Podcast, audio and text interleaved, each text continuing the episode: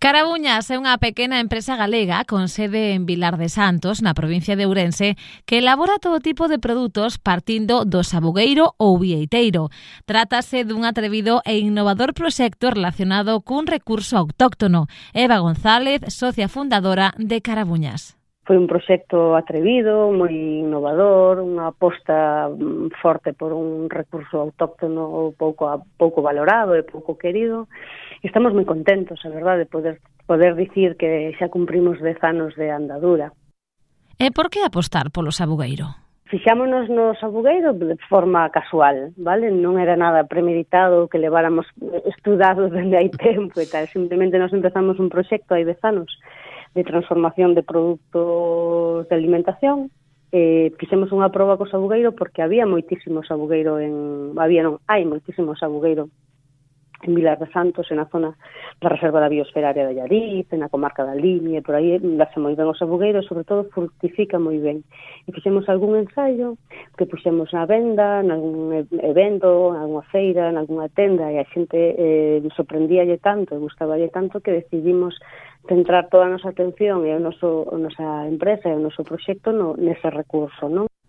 Logo dese encontro casual, os Abugueiro e Carabuñas uniron os seus camiños no ano 2012. E así, sin querer, moi ben sin planificar, ou non sei moi ben como decilo, porque sona un pouco raro, dixemos no 2012, nada, temos que eh, o noso proxecto empresarial, o noso proxecto de vida, o noso proxecto de desenvolvemento rural, vamos centrarnos a Bugueiro, e eh, vamos a intentar crear un proxecto completo, que teña parte de produción, o sea, de cultivo, que teña parte de transformación, que teña unha parte importante de investigación e de, e de darlle o valor ao sabugueiro que se merece, e unha parte tamén cultural natural, non, de recolla de, de coñecementos e de saberes vinculados a este arbusto, non?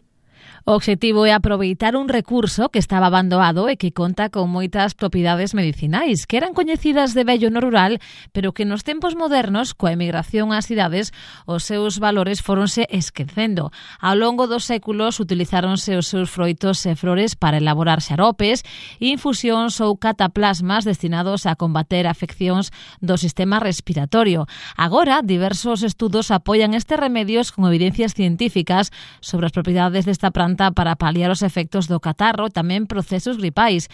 Mellora os síntomas como a dor muscular, a tose, a conxestión nasal ou a irritación de gorxa. Xa a noso saber tradicional, noso saber popular, utilizaba o sabugueiro para eh, medicina tradicional. E utilizábanse moitas partes do sabugueiro, dende a folla, a flor, o froito, a médula, a pel, defendendo, dependendo da, do mal, non? ou dependendo se é unha, por exemplo, os abugueiras flores son moi boas para as vías respiratorias, para os procesos catarrais, para os mal dos ollos, para os problemas de dermatite, e, o sea, ten moitísimas aplicacións.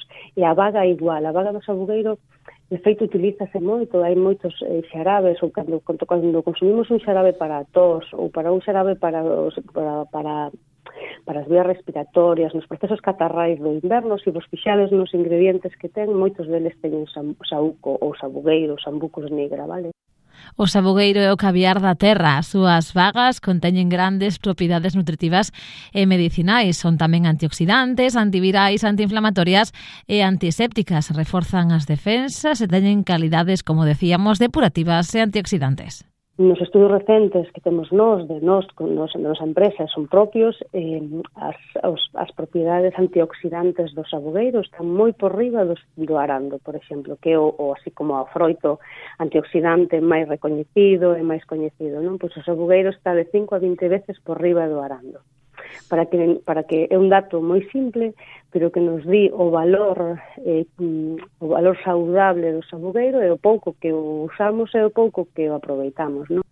Marmeladas, viño, cervexas, licores, bombóns... Son moitos os produtos que elabora dende hai dez anos a empresa Carabuñas que está a recuperar e por en valor este arbusto. Nós empezamos eh, empezamos con alimentación hai dez anos, seguimos con alimentación e eh, seguimos investigando para intentar darlle outros usos nutracéuticos, farmacéuticos, cosméticos. Pero na parte da alimentación o que temos desenvolvido son unha gama de marmeladas coa vaga e coa flor vale, coas, coas dúas materias primas solo ou combinado con laranxa, con mazá, con amorodo ou con, con, bueno, con outras froitas, vale? Despois temos un licor de sabugueiro que a base é auga de uva, claro, e vaga de sabugueiro macerada e de sacamos un licor. Temos dous tipos de cervexa, cervexa, cervexa con flores, cervexa con froito e tamén facemos uns bombóns bombóns con licor de sabugueiro que están que están moi moi bons, que sobre todo utilizamos e sacamos pois na tempada de, de Nadal, non? Porque é a época na que mellor se vende o chocolate o, e o doce. A maior parte da produción de carabuñas véndese en Galicia, aínda que tamén venden a través de internet. E a maioría da nosa produción vendémola en Galicia vale? Ainda que tamén temos bastantes puntos de venta, bueno, pois pues en cidades do resto de España como Madrid, eh, Cataluña, bueno, varias, varios puntos de venta fora, non? E temos unha parte importante das nosas vendas que vai a través da web. Temos unha web especializada en, en cestas de regalo, que combinamos o noso produto, o produto Carabuñas de Sabugueiro, con outros produtos de calidade galegos, vale que produce máis ou menos con unha filosofía moi parecida a nosa. Uh respeto polo medio, respeto pola cultura, respeto polos recursos, entón o que facemos son festiñas de agasallo que están disponibles todo o ano na nosa, na nosa web e que tamén é un punto de venta importante para nós.